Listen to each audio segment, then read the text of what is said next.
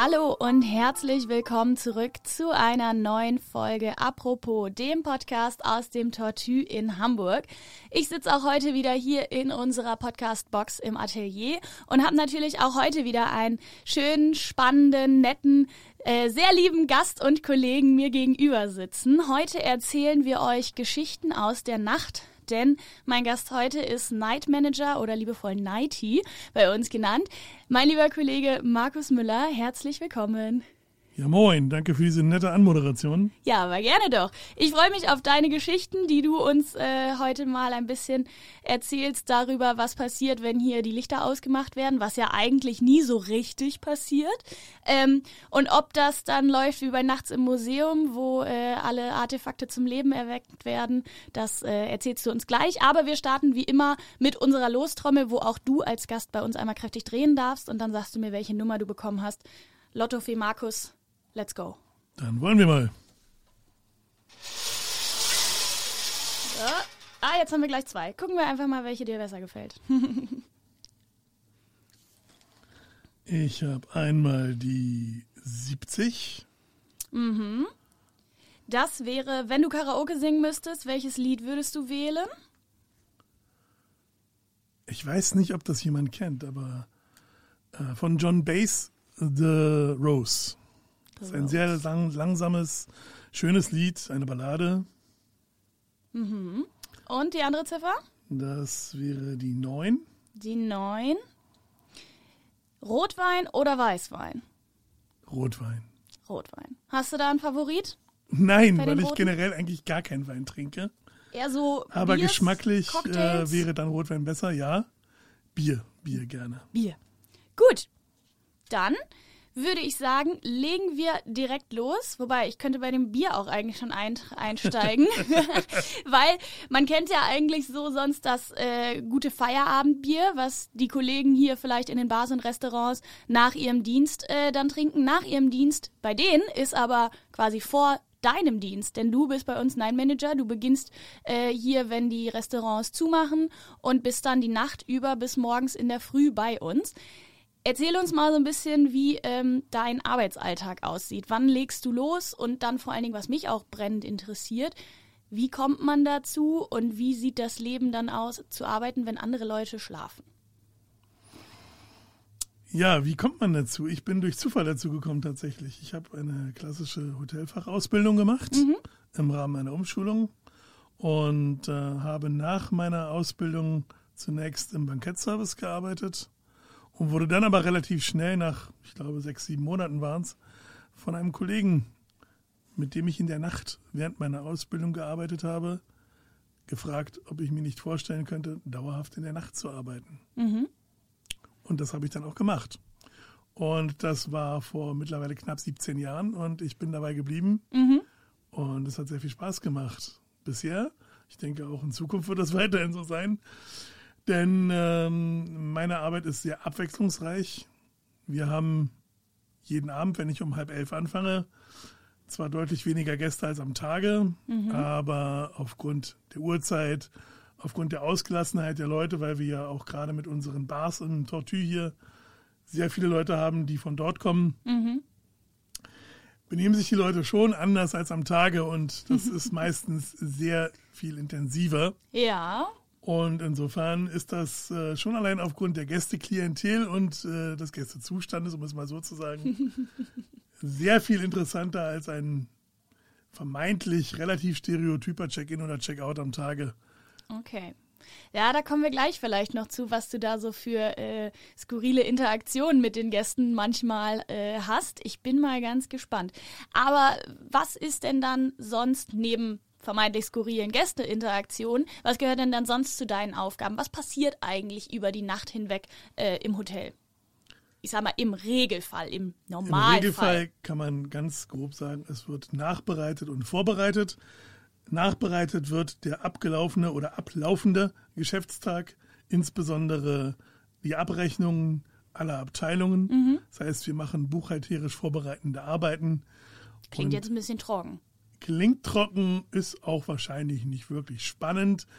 Das Spannende an dieser Tätigkeit liegt in dem Abwechslungsreichtum der Ungereimtheiten, weil es durch die Masse der Abrechnungen und durch die Verschiedenartigkeit äh, der täglichen Abläufe Kombinationen von Unstimmigkeiten gibt, die gedanklich sehr herausfordernd sind, bis man das dann gelöst hat, wo das Problem liegt, weil es ja meistens auch nicht nur ein Problem ist, sondern mehrere übereinander gelagerte oder verkettete Probleme und mhm. die dann gedanklich auseinanderzunehmen und Stück für Stück das Ganze so aufzuarbeiten und auseinanderzunehmen, bis man weiß, woran es liegt und das ein Stück für Stück dann zu lösen. Das ist tatsächlich sehr interessant, weil eine Sache sollte man sich nie ähm, beschönigen. Ich mache das zwar in meinem Fall, wie gesagt, seit 17 Jahren, aber nachts ist nachts. Der Körper sagt eigentlich, du schläfst jetzt. Und dann gedanklich Höchstleistungen zu bringen mit Ja, da ist der, der Kopf dann manchmal auch schon eher im Schlafmodus. Man muss sich schon durchaus manchmal selber überlisten. Aber es also, funktioniert. Bist du auch noch ein bisschen äh, Columbo nebenbei und setzt ja, die Fälle wieder zusammen? Das könnte man so nennen, definitiv. Okay, so, also dann macht ihr den Tagesabschluss. Genau. Und ähm, wir haben ja nun jetzt nicht nur ein Restaurant, sondern da kommt dann, ich kenne es ja selber, wir haben äh, auch schon, ich habe auch den Nachtdienst schon mitgemacht und äh, dann kommt also so nach und nach kommen die Service-Kellner dann und bringen ihre Abrechnungen vorbei.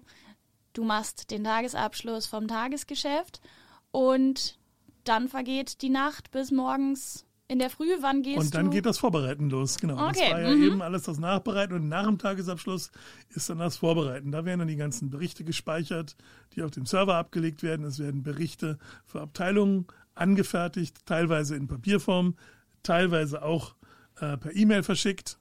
Das wird alles gemacht und dann wird, wie es ganz klassisch ist, auch noch ein bisschen aufgeräumt, für die mhm. Frühschicht schon vorbereitet, Material aufgefüllt, es wird schon Abreisenkontrolle gemacht und, und, und, und, und. Mhm. Wird man da auch manchmal müde oder bist du in deinen äh, 17 Jahren Berufszeit mittlerweile so routiniert, dass du die Nacht einfach so verstreichen lassen kannst? Kommt da vielleicht sonst auch einfach mal irgendwie so ein toter Punkt und man denkt sich, oh, jetzt reicht Es gibt tote Punkte. Ja. Die kommen aber natürlich nicht in jeder Nacht, weil ja. es gibt Nächte, die sind eher beschäftigungsreich und es gibt Nächte, die sind schon eher routiniert und ruhig. Mhm. Und äh, in solchen Nächten gibt es schon tote Punkte. Witzigerweise liegt der tote Punkt bei den meisten, egal ob sie es lange machen, so wie ich, oder kurz, immer so ziemlich um dieselbe Zeit. Ganz grob könnte man sagen, so zwischen drei und vier Uhr. Da werden die harte, meisten tatsächlich. Das ist eine harte Zeit, glaube ich. Ja, das ist so wahrscheinlich normalerweise die Tiefschlafphase. Mhm. Und da muss man sich dann auch nichts vormachen. Dann sollte man einfach sagen, ich mache mal fünf Minuten Pause. Und fünf Minuten können sehr helfen. so, das sind jetzt die, ich sage es mal, normalen Arbeitsabläufe. Kommen wir jetzt zu den vielleicht eher skurrilen Begegnungen. Wir hatten das ja schon angeschnitten. Ähm, du sagtest selber schon, der Zustand der Gäste ist nachts mitunter anders als am Tage was nicht letztlich dann auch damit zu tun hat, dass sich die Gäste bei uns dann des Abends vergnügen und dann vielleicht die ein oder andere skurrile, seltsame, komische Situation entstehen kann. Kannst du uns da mal so ein bisschen Einblicke geben, was du in deiner Zeit, in deiner langjährigen Erfahrung aus der Nacht so alles schon mitgekriegt hat, was vielleicht die wildesten Anfragen gewesen sind, die nachts an dich herangetragen wurden oder irgendwelche total bizarren Geschichten, wo man sich auch fragte, warum kommt der jetzt mitten in der Nacht mit so einem Wunsch, mit so einer Anfrage?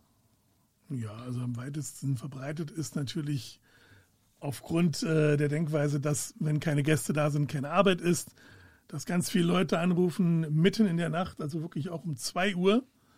Und ich meine auch wirklich, dass es bei denen dann auch 2 Uhr ist. und sie auch mit den Worten anfangen, ja, es ist halt nachts, aber ich habe gedacht, jetzt äh, haben sie vielleicht gerade Zeit für mich und dann werden Anfragen gestellt für Reservierungen in mehreren Monaten, wo man sich dann schon eine Sekunde im Hinterkopf denkt, warum ruft man dann jetzt nachts an, wenn tagsüber die Reservierung als Fachkraft da ist. Mhm.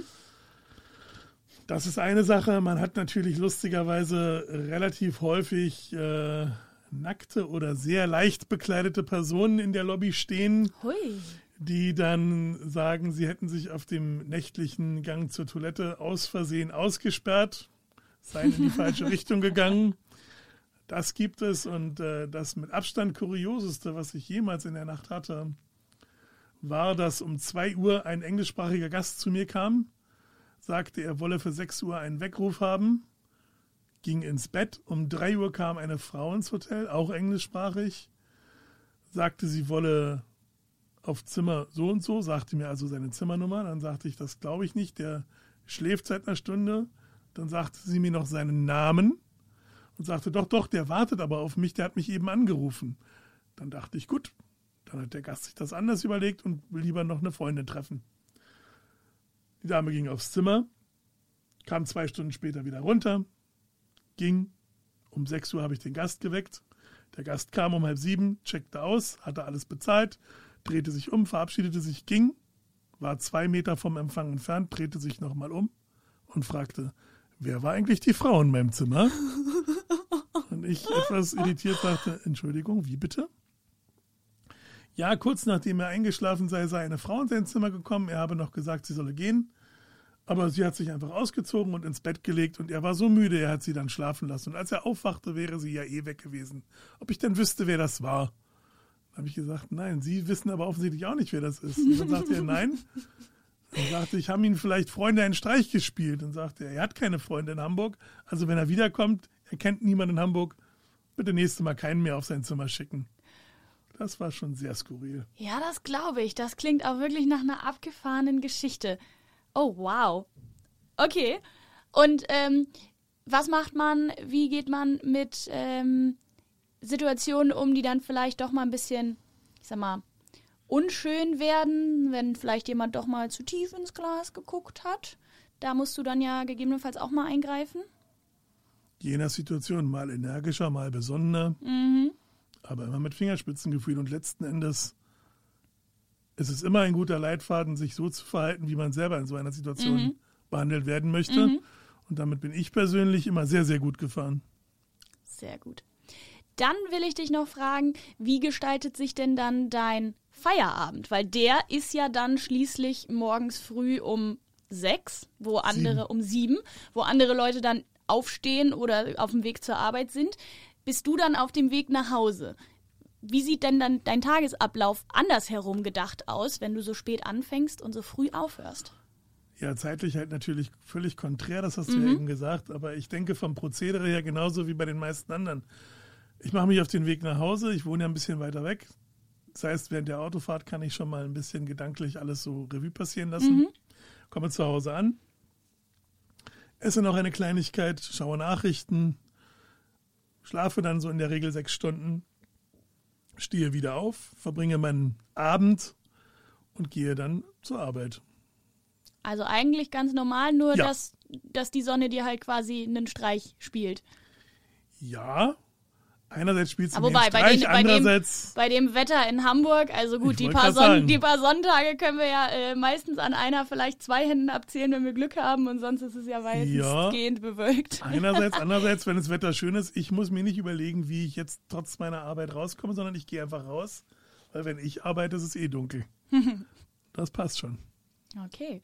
Ich danke dir dafür, dass Gern. du uns ähm, so ein paar Einblicke in deine Arbeit gegeben hast, dass du uns auch diese ja, spannende, skurrile Geschichte mitgegeben hast. Da werde ich, glaube ich, auch nochmal drüber, äh, drüber nachdenken. Vielleicht kann man ja die Puzzleteile irgendwo noch zusammensetzen. Aber ähm, ja, ich bin gespannt, was du vielleicht uns äh, in einer weiteren Folge nochmal erzählen wirst. Mal gucken. Wenn ihr nämlich Lust habt, noch mehr von Markus und seinen Geschichten zu hören oder insgesamt noch mehr Geschichten aus dem Tortue, dann schaltet auch einfach in der nächsten Folge wieder ein.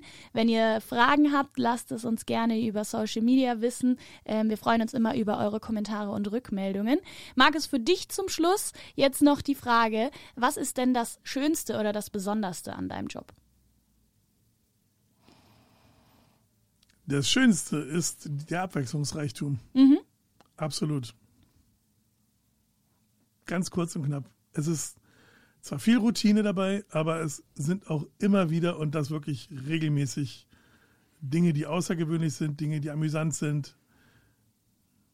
Das macht einfach meinen Job sehr, sehr speziell. Und einfach auch die Zeit. Alles klar.